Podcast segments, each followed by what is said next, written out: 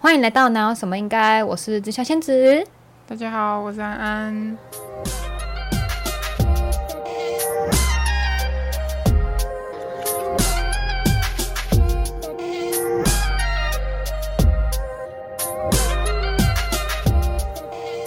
对对对对对对，OK，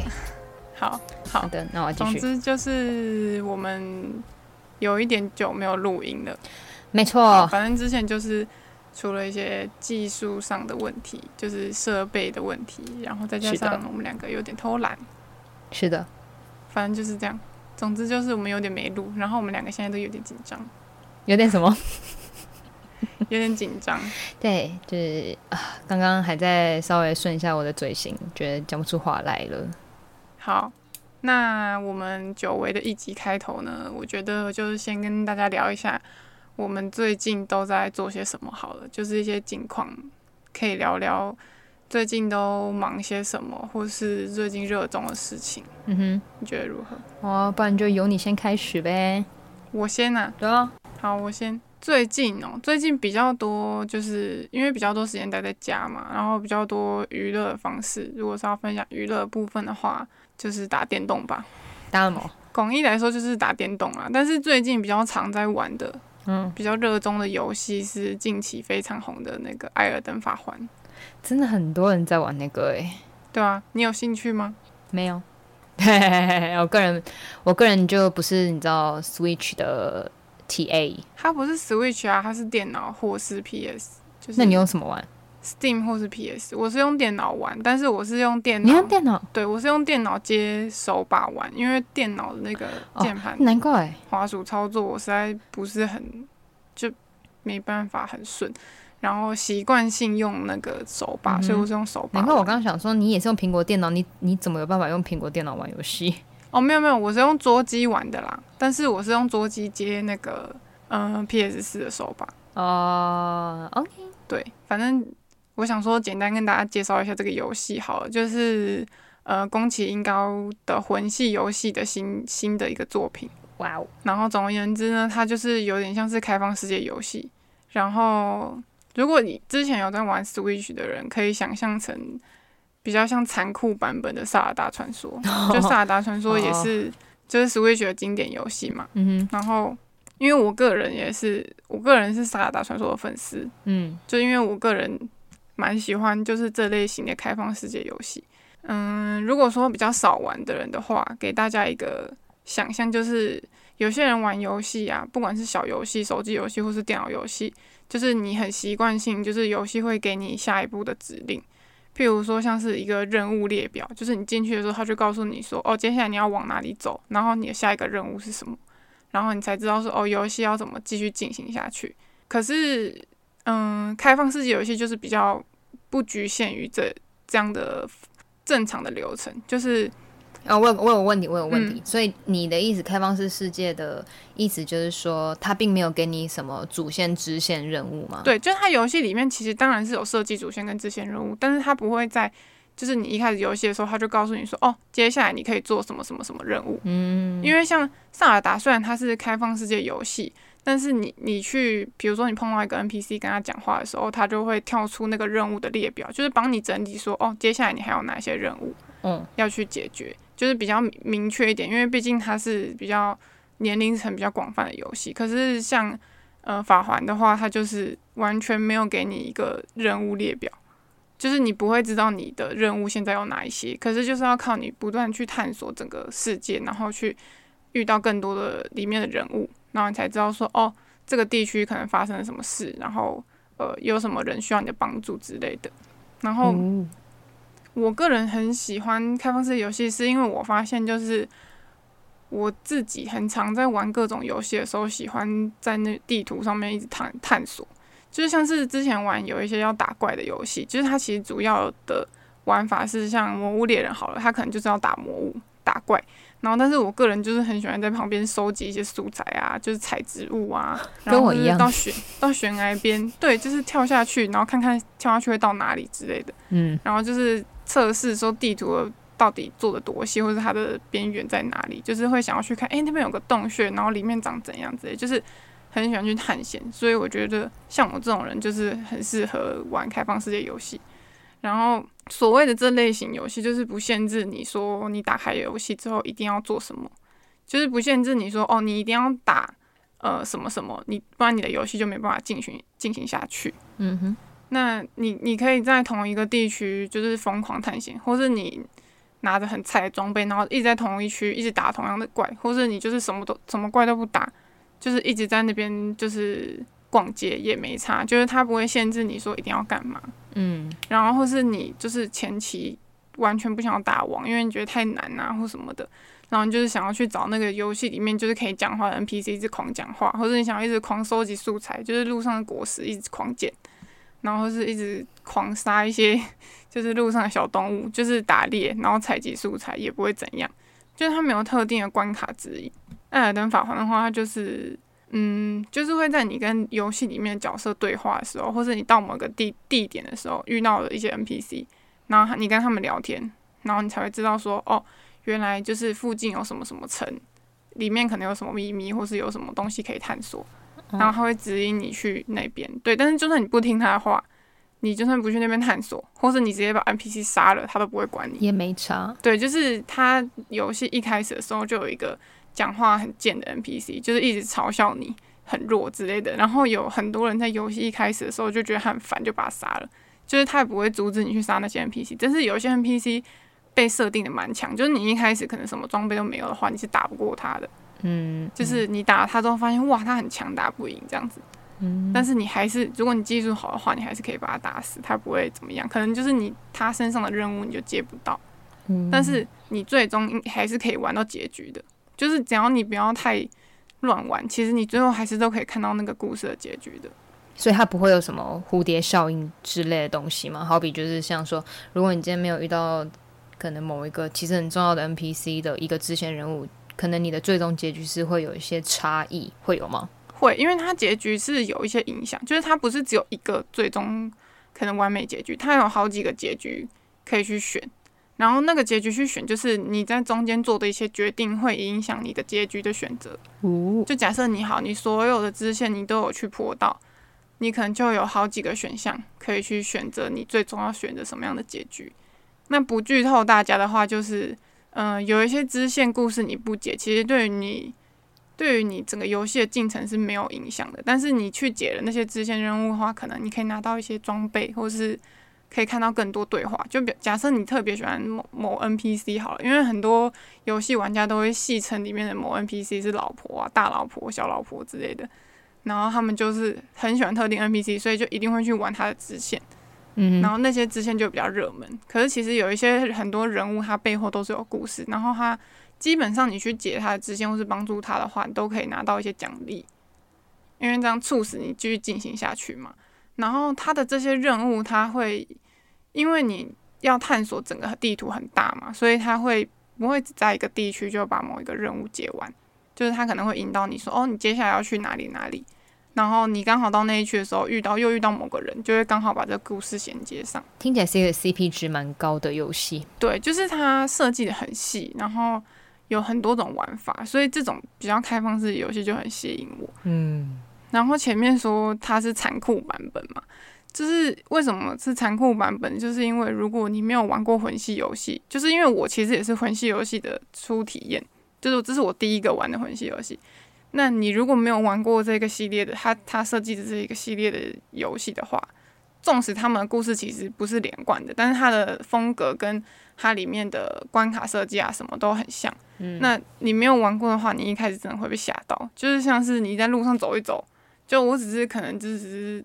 探探索某个地地区，然后路上随机出现小怪就可以把你两拳打死，就是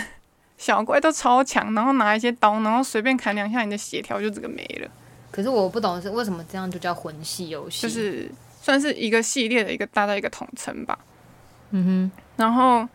但是我觉得这一次就是法环，感觉就是为了去笼络更多，就是以前没有玩过这一系列游戏的人的口味，所以他设计了一些机制，让你不要玩的那么痛苦。嗯，就是他设计了，呃，有你可以招魂，就是招有点像是招一个帮手出来帮你一起打王，嗯就是你不能随时都招，可是你在特定地区可以招出来。所以就是这这些机制让你感就是感觉不会到这个关实在太难，我破到破不了，最后我就放弃这款游戏了。就是它会让你感觉到有一线希望，就是你还是可以走过去这个关卡。然后你就算走不过好了，你就去旁边不要打这个关卡，然后去旁边练功，然后收集更强的装备再来打也是可以。就是你没有一定要特定的路线，所以你不会说哦，我玩了一下，可能我一直死，然后我两天就放弃这个游戏。嗯，我知道最大的差异就是，可能它不像《恶灵古堡》那样子啦，你一定要破这个关卡，不然你就是卡在这。哦，所以我因为我没有玩《恶灵古堡》，所以你玩《恶灵古堡》，它是某一个关卡，你如果过不去，你就要一直重复，一直重复到你过为止。对，因为它是故事性的，所以你没办法去练等之类的。没办法，就是你杀不死那个怪，你就得一直想办法，一直杀，一直杀，一直杀。哦，所以如果会怕的人，或是打不死的人，他可能就是会可能放置一阵子，然后过一阵子才回来玩就对了。对，like me，那个《恶灵古堡二启示录》卡在那边，我就再也没玩，因为我打不过，我不想玩了。所以你放到现在还没有继续玩呢？没有，而且因为你知道老了，对这种惊吓游戏没有办法。哦，我想说你是《恶灵古堡》忠实粉丝啊。我是啊，但是自从它后面七吧，嗯，七开始之后，就是变成超级难玩，因为它就是要迎合 AR 的那个。就是 A R 的那个样子，对，所以他就会变得开始操作变得比较难，然后他起身动作都为了要达到他那个效果，你就会变干怎么那么慢，怎么那么慢？然后我一起来时候怪已经在我前面了，所以后后面几代都超容易死哦，就被摁神了，然后就很容易很气，对，然后又被吓到不开心。因为你说法环他也是很容易死，然后你一开始死的时候你会很气，嗯，就你会觉得就是莫名其妙被杀死，因为有时候可能。可能是你技巧不好，或是啊，你刚好就是动作做错了，然后就被打死，然后你一开始就会很气。但到后面就是因为真的太常死了，就是你从太高的地方往下跳也会死，不是只有被怪杀死，你还要把自己把自己害死。嗯，很多时候都是这样。然后所以到后面就会你就会变得非常坦然面对，因为它的机制是它的机制是你死了之后的惩罚是你身上的钱就是卢恩会掉光。哦，就比如说你前面可能呃。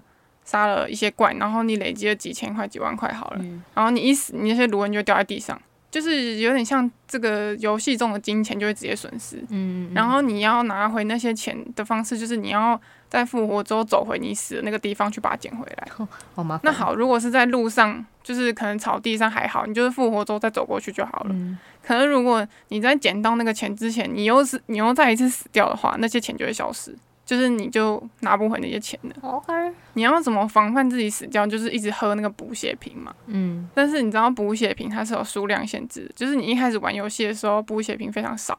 你要一直往前推进游戏，就是拿到一些素材之后，你的补血瓶才会越来越多。OK。所以你补血瓶喝完之后，你就要回到记录点，就是去储存，或是有点像休息。嗯。然后记录点醒来之后，你的补血瓶就会回满，然后你的血也会回满，你就不会死。但是呢，它有一个机制，就是你回到记录点休息之后，所有的小怪都会重生，就你刚刚打死那些小怪，全部都会重生。就反正就是都要再重新一遍。对，当然说有剧情，呃，关系到剧情那些王打死之后就是不会重生的。可是路上那些超级烦人的小兵啊，或什么鱼啊、熊啊、螃蟹啊，反正就是都会重生。嗯，然后。你可能想说，我要洗学习这个关卡，就是把这边的人全部打死。可是你到中间一半，你可能血瓶不够了，你就必须得要回到记录点。嗯哼。然后回到记录点起来之后，哇，刚刚那些打完的人都会重生，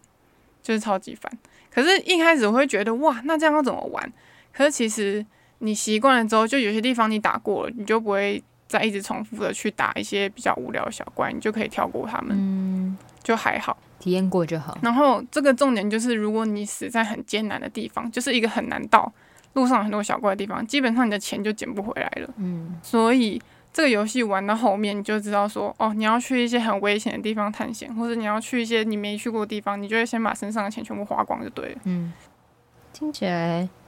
确实会蛮沉迷在里面的。对啊，因为我觉得它游戏设计的还蛮精细的，就是你不得不佩服它的。一些设计的一些心思，因为它在很多地图，呃，除了一些大的建筑物啊，你一看就知道说，哦，那边有一个建筑物，里面一定有什么王啊，或是就是你一看就知道那边有剧情。可是它还设计了一些洞穴啊，或者像墓地这种，就是很隐秘的一些地图，然后可能就是在某一个可能悬崖边边，然后下面的角落，就你要真的实际走到那边才会发现。就像我们这种比较爱在地图上乱晃的人，就很适合玩这种开放式游戏，因为它就设计了很多有点像是惊喜给你。嗯，然后因为这些其实这些洞穴、这些隐秘的地方，你可以通通跳过，就是你就算都不去，也不会影响你游戏的进程。那些里面可能藏了一些网，然后他们可能你打败它之后，里面会有一些奖励给你，像是武器啊或者法术，你会拿到奖励。但是你就算不拿那些奖励好了，你的技术很好。你也可以一直玩下去，然后，但是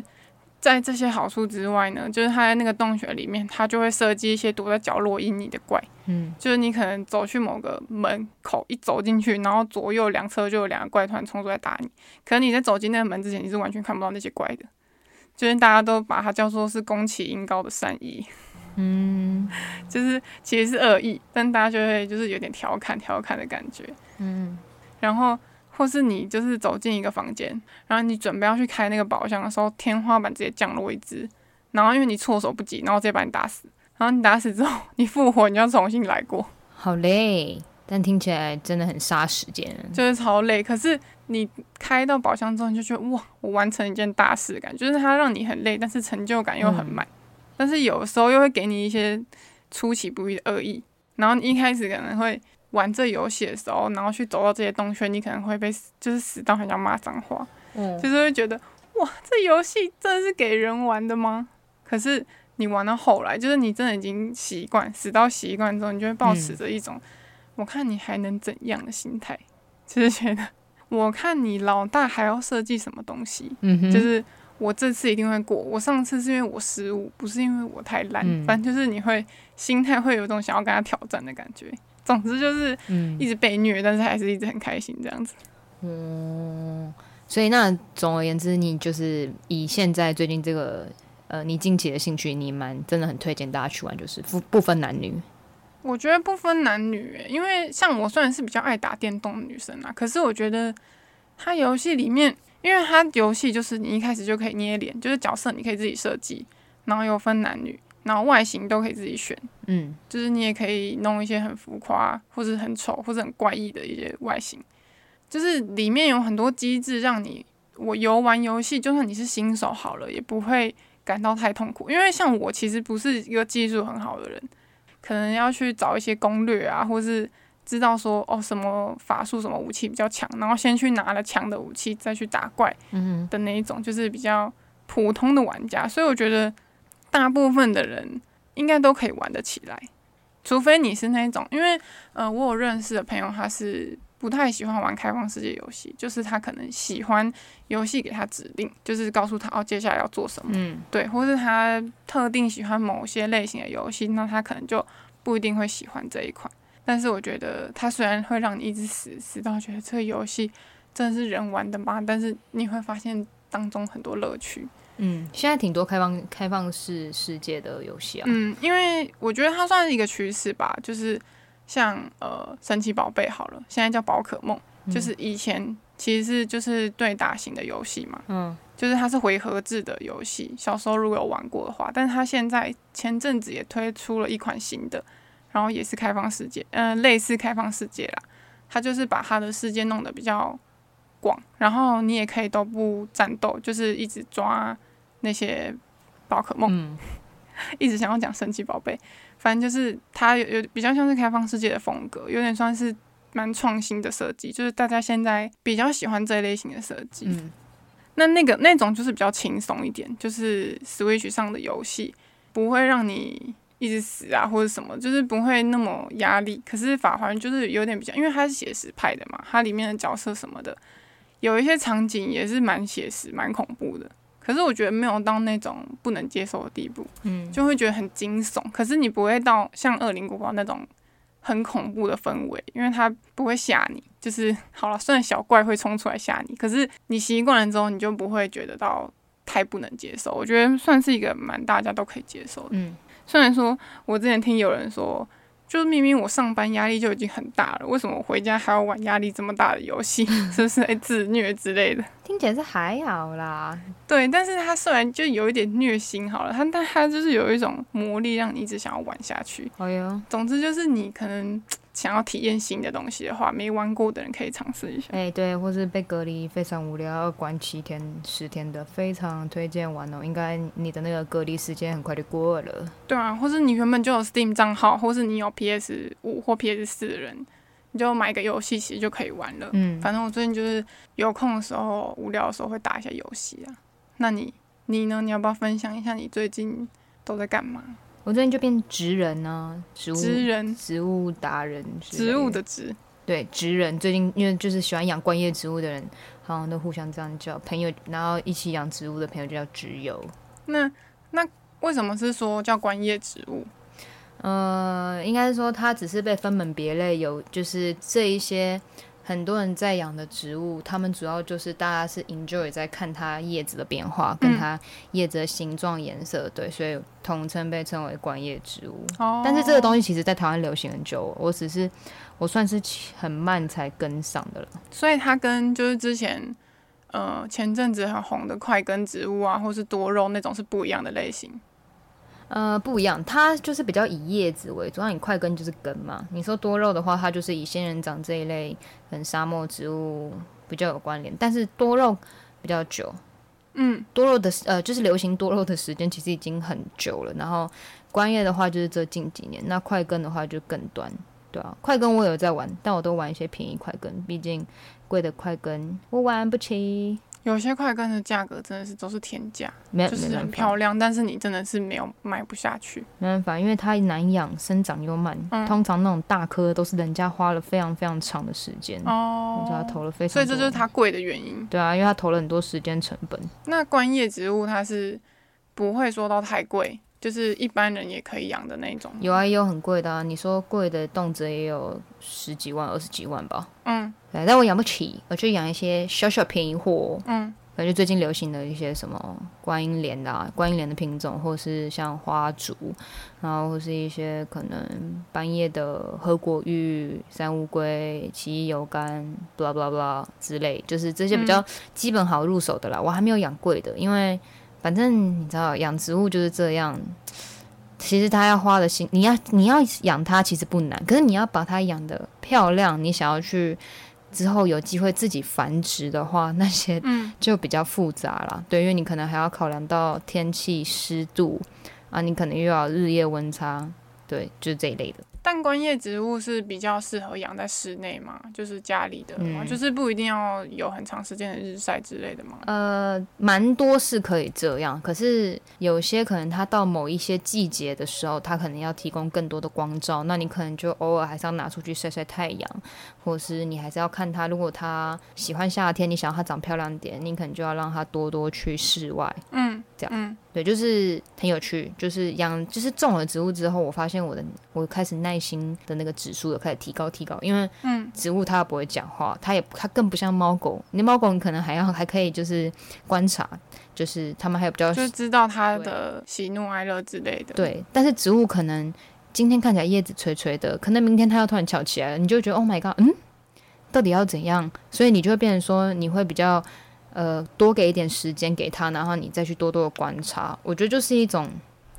同样也是给自己一种训练吧，挺好玩的耶。就是会训练到自己的耐心，对，然后你应该也蛮有成就感的吧？会啊，像我之前不是很懂的时候，就买了观音莲，然后结果差点把它种死，然后后来才开始觉得不行不行，我不能靠以往的尝以往的尝试来种他，我就开始很常上网做功课，嗯然后看很多现在很流行的影片，然后才知道说，哦，原来我我的方式其实是错的，然后嗯。后面就开始有把他救回来，然后现在就挺漂亮，就蛮有成就感。哦，没错，这也是因为就是现在因为疫情的关系，所以大家又比较会去找一些在家里的娱乐，所以你才培养出一个新兴趣吧。对我觉得也是因为疫情这，你看疫情也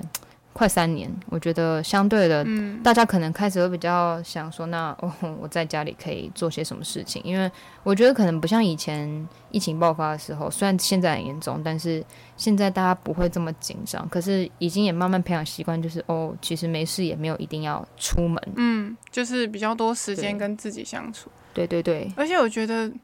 你说疫情已经两三年了，就是你会感觉到时间是过得很快，就是你不会觉得它是一个很两三年前很遥远的事件，对，你会觉得哇，它不是就是才前几个月刚发生嘛？就是不是我们的生活不是最近才变成现在这个样子的嘛？但其实这个已经持续很长一段时间了，嗯，变成说大家现在都已经就是蛮习惯的待在家，或是习惯这个新适应这个新的时期，所以我觉得大家多少。都会有一些改变吧，培养一些新的兴趣啊，或是可能比较以前很喜欢往外跑的人，现在也会练习，就是待在家里。因为我觉得像你也是以前算是假日如果不出门就会浑身不对劲的那种人吧。对啊，但是现在就是有点修身养性。没错，现在就是老人家老人老人家，我的周末就是看看我的植物，跟我的植物们相处一下，然后可能就看书看。电影吧，这样。那你会跟他们聊天吗？我会，我会跟他们讲话。那你都跟，你都跟他们谈心吗？没有，会这样。哦，你很，你很奇怪哦，不是昨天才这样这样，为什么你今天叶子吹吹呢？我觉得这样，然后就说你很烦哦，好神经病。有点像是，像我也会跟我有时候会跟我家猫讲话吧。对，之类的。就是虽然知道它听不懂，它也不会回应我，但是就是就是想跟它讲话。其 实其实也只是把 O S 讲出来而已啦。对，就自言自语。但就是觉得很好玩，对啊，开心就好。那如果就是如果现在有一些人，他们也想要买植物回家养，然后他以前可能没有养过植物的人，你会有推荐他们哪某几个品种吗？就可能比较好养，或是价格没有那么高的观叶植物。哇，你的问题，你的问题会让我很有成就感。来，我来分享给大家。真的吗？没错，你有研究？当然，毕竟我也大概这样开始养植物养了半年，好，反正大概就是。过气的老王美、龟背玉可以养，然后小天使，嗯，然后还有一些粗乐草，然后跟一些基本的合果玉，譬如说你说粉红佳人或者是呃半叶合果玉，这些都算是室内蛮好养。如果假如说你今天在外面租房子，你可能没有阳台，但你有窗户，你放在旁边，让它稍微有侧侧面的光照，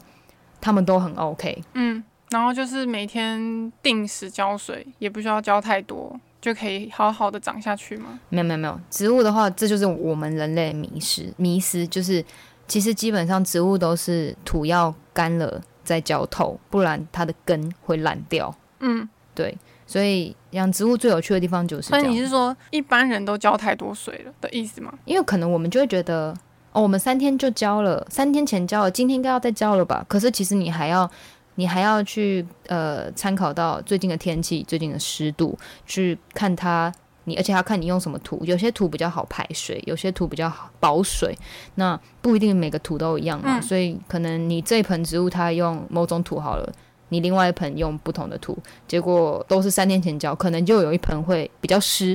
所以你都要去观察它。哦，所以其实它就是一个没有一个固定的套路，它应该说你要去观察那些植物，然后再决定你要怎么照顾它，要培养一些耐心去观察它，然后跟它相处。对，所以可能像我自己可能常去花市买，有些老板可能认识啊，然后他们就有跟我分享说，他们真的很讨厌客人来，然后就问说啊，这个我要怎么照顾？啊，我每天我要什么时候浇一次水？你要确定的，不然我等下浇死，他就觉得说靠呀，啊，我又不是住你家，我怎么知道你家长怎样？我怎么知道你家是东什么西晒哪面晒？你要放哪里？我怎么知道自己观察啦？嗯嗯，对他，他可能就基本跟你讲，比如说他喜欢干燥，他喜欢湿的，那你其他你自己要想办法，就这样。嗯，就是要自己多做功课再去买。没错，因为毕竟我这我这个人是比较我比较啰嗦啦，所以我会觉得。虽然可能以前就会认为说植物种死没关系，但是其其实真的，当你真的有心力投入，你也投入了金钱之后，你会重视植物的生命，你会很怕把它养死。哦，对啊，毕竟它真的也是生命啊。就是你都已经花了心力去照顾了，你就希望它长得漂亮。没错，所以还是要做功课，最好还是不要当黑手指。黑手指就是很容易把植物种死的人啊。对，绿手指的相反。对对，没错没错。其实就是应该说，大家观察自己家的环境是怎么样，然后或者自己的生活作息适合怎么样的植物，然后再去可能去花市的时候跟老板聊，问他说：“哦，这样状态适合什么植物？”对对对。然后可能你就是先从简单的开始，然后再慢慢养，就可能会有一些心得。没错，逻辑正确。嗯，对，其实就是其实真的也没这么难啦，除非你是真的养到，譬如说像那个半夜龟背玉一盆要破万的，你当然就是要更小心。但其实基本上植物，我个人是觉得它比人类还要强壮，所以不要太差的对待它们，其实它们都蛮能继续活下去的。嗯，对啊，那我有个问题，会不会养了很多植物之后，家里就会很多虫？嗯，这应该很多女生都有这个有这个烦恼吧？就是她们怕家里很多虫，像我就蛮怕的。嗯，虫是一定会有的啊、所以你你连那个什么就是除虫的啊、农药啊，跟所有的虫，你都也要开始做功课。哦，就是你会一下突然哇，你会突然变一个，你知道，就是知识宝，就是尝试宝库、知识宝库，因为你就会开始去阅读很多东西，想去了解这一些。所以你们遇到职人，就遇到朋友，职友是这样说吗？对，就是遇到职友，应该就可以聊很多吧？就是疯狂聊。超多的，而且我跟一起种植物的植友们聊天，我们最有感就是开始种植物之后，你真的不太买衣服诶、因 为我也是，我这半年没怎么买衣服，然后我全都拿去买植物，就是你把你的预算花在那个照顾植物上面。对，然后一直买植物，因为观叶植物就是你，你就想它就是像一个流行衣服一样，但它现在流行，它价格就会变，就会浮动，所以基本上，嗯。我可能买一棵植物，我就等于已经是买一件可能，嗯可能嗯 Zara 的牛仔裤了吧？就是会跟着流行差不行变，多季节啊、也会变动。没错，这就是资本主义，耶、我觉得这就跟养宠物一样、啊，嗯因为我养了猫之后，我也是以前是可能逛衣服店会很开心，可是现在就是去宠物店逛就很开心，就是觉得哇，这个也想要买，那个也想买，就是跟逛街没有两样。没错没错。然后可是没养宠物的人就会说，觉得说你逛这么开心是怎么一回事？怎样？或者你哦逛一些宠物用品的网拍，就会很嗨，就是什么都想买。可是你要告诉自己，哇，我不能全部都买。虽然这些都东西都很可爱，但是我不能都买。呀就像我现在走进建国花市，我可以一路兴奋到尾。所以你现在应该算是那边应该很熟吧？你说，就以前、啊以前周末都是这样，以前周末就这样，哎、下午要不要去咖啡厅？晚上要不要去喝个酒？现在没有，就是大概中午就这样，哎、要不要去逛花市？那你下次带我去。走啊！好就是如果说还要说近期还有一些热衷的事情的话，就是前阵子疫情开始比较大爆发之前，前一段时间我有跟身边的一些朋友去看棒球赛，就是去现场看球赛。嗯哼，就我虽然是一个蛮爱运动的人，但是其实我以前都没有什么机会可以去现场看球。第一次去就是现场看球是去乐天的主场，就是前好一阵子之前在桃园的乐天主场，然后我就是整个被震撼到诶、就是虽然我自己不是什么乐天的球迷，但是不得不说他们的整个现场真的是做得很好。应该说跟如果没你没有在看棒球的人介绍一下，就是我觉得你有机会的话都可以去体验一下，它有点像是一整个完整的娱乐体验，有点像是你去游乐园买一个门票，然后你就可能可以有很多体验。因为像你也是没有再去看棒球的嘛，对啊，我没有在看。那你平常会看转播吗？还是就是没有，就没兴趣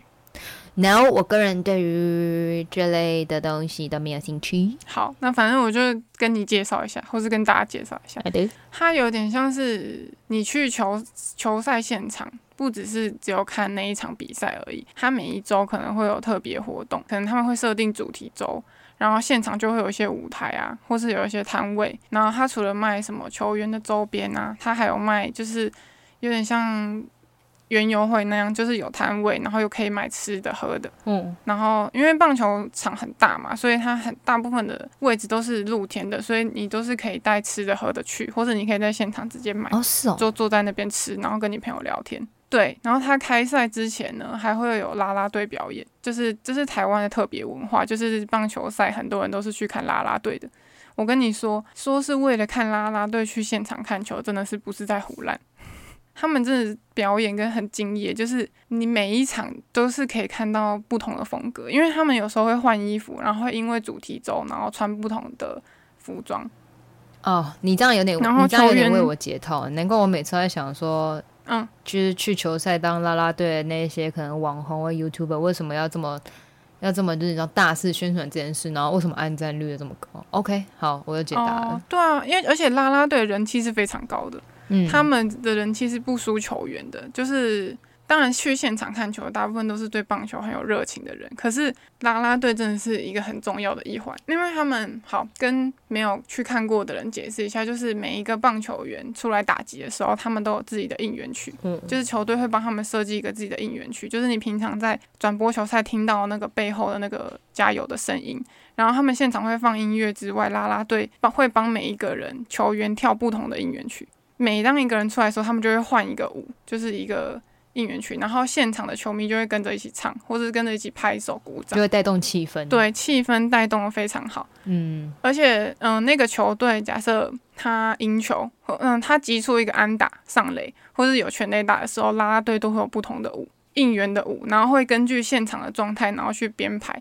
然后啦啦队会在那个整个观众席的左右两边都会有啦啦队，就是他们会有点很服务到全部观众席的人。大荧幕转播也会拍到啦啦队的角度，你看球的时候，啦啦队是一个很大的加分的效果。嗯哼，就是很带动现场气氛。就是就算就是我那天我不是乐天的球迷，但是你去现场之后，你就会很想要帮他们加油，因为他们的主场气势是很强的。嗯每当有主场球员打去上去打击出去啊，或是他们守备成功啊，就是现场都会很嗨，然后你就会跟着很嗨。虽然你平常可能没有在看，但是你就是去一次，就可以体验到那个气氛。嗯然后我刚刚不是说它有点像一个完整的表演嘛？就是除了啦啦队会开场前表演，然后比赛的时候会应援之外，它每一天就是球赛都会有特别来宾来开球。嗯哼，就是你你不是应该常在新闻上看到，就是呃日本的职棒有什么特别的人去开球吗？台湾也会有。我觉得最有趣的是，什么人物都可以被请到棒球场去开球。对，对，超酷！因为棒球赛很多例行赛嘛，所以他们其实需要很多开球嘉宾，然后他们会依照现在的时事，可能现在很红的人、歌手去宣传，或是演员去开球，那就比较正常。然后，但是有些甚至是网络红人，就是像 YouTuber，嗯他们都有可能会去开球。像之前蔡阿嘎就带他儿子去，然后嗯，然后之前我还有看过最有趣的就是日本电影贞子来宣传的时候，甚至有请到贞子来开球。嗯，嗯就是你平常看到从电视爬出来那个贞子，那个我好像看过对影片，贞子也可以开球。嗯总之就是我觉得超级有趣的。嗯，然后球赛就是整个结束之后啊，如果主场有赢球，就是主场的那一队赢球的话，他可能还会访问当日的 MVP 球员之类的。然后最后啦啦队会出来跳舞。然后我那天在乐天看的话，是赛后还有放烟火，嗯就是它只是例行赛哦，不是什么总冠军赛，但是烟火快放了快十分钟吧。可是他们的，我想问 MVP 是怎么选的？MVP 是呃，好像是棒球协会，就是官方会选，不是不是观众选的，是官方会选。就比如说，假设今天是乐天的主场，然后乐天对某一队，然后乐天赢了这场球赛的话，他们就会从所有乐天有上场的球员里面选出一位 MVP。哦，那 MVP 就是当天最有贡献的人，或是可能他做出了最难的，可能是守备或是打击，就是他有很大的贡献，就会选他是 MVP。所以是每一场比赛都会选一个 MVP 对，所以大家都很希望自己的球队可以在主场赢球，哦因为毕竟现场观众开心嘛，然后当然球员也开心啊，因为那个氛围就是很欢乐这样，哦，所以选出来他就会可能有访问啊，然后他还会上去跳他自己的应援舞之类，就是会有一些桥段。节目桥段，哦哦，你那你你这样一讲，我终于可以理解为什么很多人把球星就是球员当明星了。对啊，因为他们就是名，就是很有名的球员，很人气很高的球员，是真的有非常非常多人支持，嗯他们就会很希望可以看到他表现好啊，或是拿到 MVP，嗯，就会很开心这样子。然后他们可能他们上去跳自己的应援舞啊，就是可能他的粉丝就会。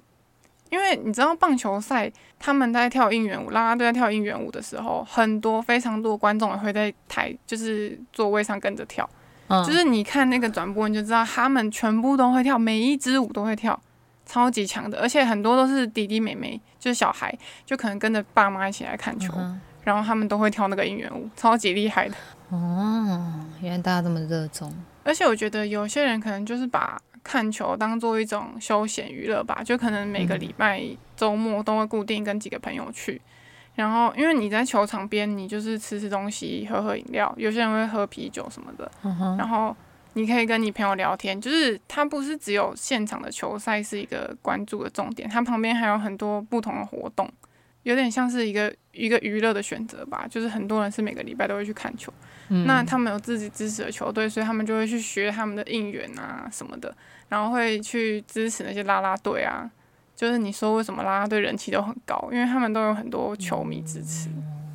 是可以可以理解啊，但是可能我想到，就如果我今天去看棒球，我大概就很想要坐在观众席喝啤酒、吃热狗包，感觉就很爽。对啊，就是很像你在就是一些欧美电影里面看到的那种，他们假日去看球。其实，在棒球很盛行的地方，其实他们都是把它当做一种假日可以去的地方，有点像是你可能会去野餐啊，他们就是去棒球场吃吃东西，然后聊聊天这样子。嗯，我觉得就是。大家可能有时候假日不知道去哪，就可能疫情和缓了一点之后啦，嗯，然后或是你做好你的防疫措施，那你假日不知道去哪，或是有些情侣你们可能就是很多地方都去过了，或是你找不到一一些新鲜的体验，嗯，你想要去体验一下，没看过球赛的话，可以进场看一下，支持一下台湾的棒球赛。嗯哼，我觉得你不一定要有支持的球队，或是你不一定要很热衷这个项目，或是说其实你有一点不懂棒球规则，我觉得就都没差。因为你可能可以跟你懂的朋友去，然后你们就可以在现场聊，你就可以问他。因为像我其实一开始去的时候，我也不是那种很热衷的人，我就有很多疑问。就比如说，如果他这个球员怎样怎样了，那会违规吗？什么的，就一直会问旁边的朋友，或者问我男友，然后就可以聊天。因为其实他在现场其实没有很自私化，就是你要走来走去啊，或者你去外面吃东西啊、买饮料，其实都没差，就是他没有限制。而且因为棒球赛时间很长。就他们中间会攻守交换啊什么的，所以中间有很多空档都是可以聊天的，然后去感受一下现场的气氛，我觉得是真的蛮酷的，挺好的。对啊，因为嗯，我觉得就像有些人说，去你去听团或者去参加音乐季，跟你平常在家里听 CD 或者听串流是完全不一样的体验。嗯，就是听 CD 可能是一个风格。然后你去现场听，你会感可以感受到那个团的魅力。你可能本来不是他的粉丝，那你可能去音乐季回来之后，就彻底变成他们的粉丝。嗯，有点像是这种感觉。就是你去到现场，你假设你去的那天那一场，刚刚好赢球，或是他现场氛围营造的很棒，你真的是就是会变成，可能会直接变成那个球队的球迷之类的。就是他现场的气氛是很强的，嗯嗯嗯，那种环绕效果要去现场才可以体验到，有感觉出来。对啊，这就是大概近期比较新鲜吧，因为就是去了现场之后，然后再加上最近因为球赛很多有趣的新闻，所以就比较有一些有些晚上吃饭的时候就会看球赛，就有时候没出没去看，就会在家里看转播，就也蛮有趣的。嗯嗯。好的，算是新体验。对，算是好像可以介绍给，如果你今天听的话，嗯，你没有尝试过，觉得哎好像还不错，那可以就是去也是去体验看看 Amber 最近做的事情。对啊，推荐给大家一个新的娱乐。没错，等等。然后呢，我们有一个新的单元即将诞生，也不是即将诞生，今天开始。讲法好烂哦。就是接下来呢，我们想了一个新的单元，就是我们在每一集的时候。都会有提出一个问题，然后这个问题呢，我觉得你来讲，你来解释一下好了。好的，那就是我们这一次想的，就是从今从这一集开始的每一集，我们在结尾都会，嗯，丢给大家一个问题。那这个单元单元，我们有取一个名字叫做“你的多重宇宙”。那这个你的多重宇宙，我们的发想是参考那个最近很红的那部电影，嗯，就是杨紫琼的《妈的多重宇宙》。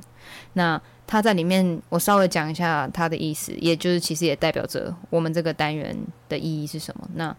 其实他就在讲的是说，每个选每个选择都造就不同的你，那还有结果。可是不管今天怎么样选，或是说呃，你今天。经历了什么东西，它始终都是你，它还是你自己。那你一样都一直存在着，就算今天是嗯，可能很痛苦的选择，或者是不好的结局，你都依然还是在那，你不会消失，你也不会被取代。对，那我觉得这就是我们主要想要带到的意呃的概念，那也就是我们想要玩的这个单元最大的用点就是。透过一些轻松的选择，然后来让你看到你属于你自己的不同面相。嗯，就是有点像是我们两个看到，就是我们两个看过这个电影之后，我们都得到一些启发，然后他也启发我们，就是想要做一个这样的小单元。就是不知道大家有没有看过一个粉丝专业叫做救急 no 选择，就是一个 Facebook 专业，然后他他就是用那个擦汗的那个梗图，嗯哼，是他的首图，然后就是他那个粉丝专业每次都会提出一些超级困难的题目来给大家投票，嗯哼，大部分是跟时事相关啦，然后有点搞笑，然后我就觉得这个东西跟我们之前前几集不是有聊到残酷二选一有点像。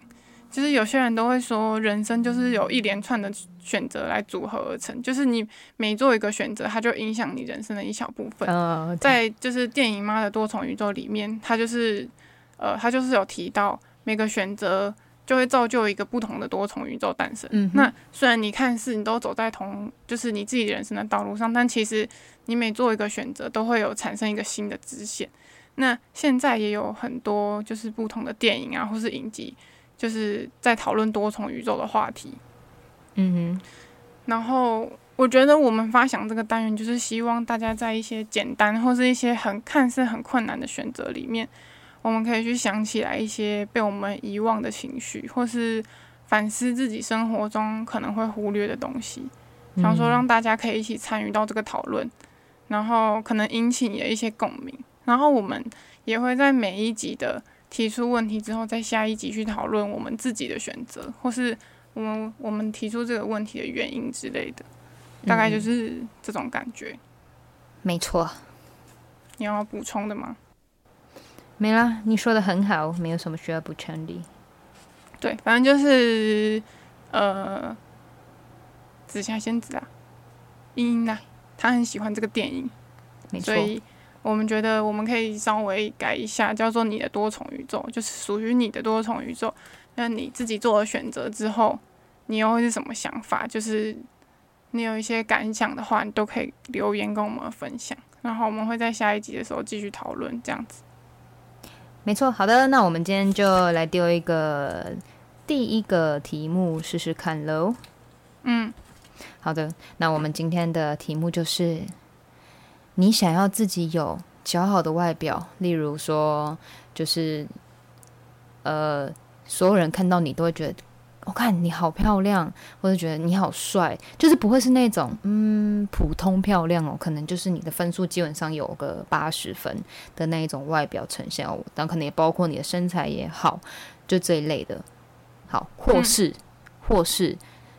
一个健康健全的内在，可能好比说，今天你们收听我的节目，你的年龄大概可能是二五到三十好了，但是你的内在的成熟度是超越这个年纪，那大家都觉得哦，天哪，你好成熟，你很有智慧，就是不论遇到什么困难，你都可以嗯很有耐心，或是嗯，就是那一类很有智慧去解决你的人生的问题，就是你的内在是漂亮的、美丽的那一种。所以就是一个比较通俗的题目，就是大家常常会问的，在乎外表或者在乎内在吗？对，但是我们就是把这个问题的，就是把外外表跟内在的形容词加了多一点，就是看看大家要怎么选。就是今天不是你选，你要选对象，你是要嗯、呃回到自己身上，就是我比较在乎外表或是内在，或是说如果你可以选择的话，你想要外表比较突出还是内在比较突出？这种感觉。对，因为对，因为我想要呼应我们的单元，就是我觉得是你的多重宇宙嘛，就是属于每一个人你们自己的多重宇宙。那我们就先从自己对自己的选择开始的话，我觉得就问自己吧。好，那我们就没错，大家可以想一下。到下一集的时候再聊聊我们自己的看法。好的，好，那今天的节目大概就到这边喽。好的，各位身体健康，好久不见，大家下次再见。对，注意安全，拜拜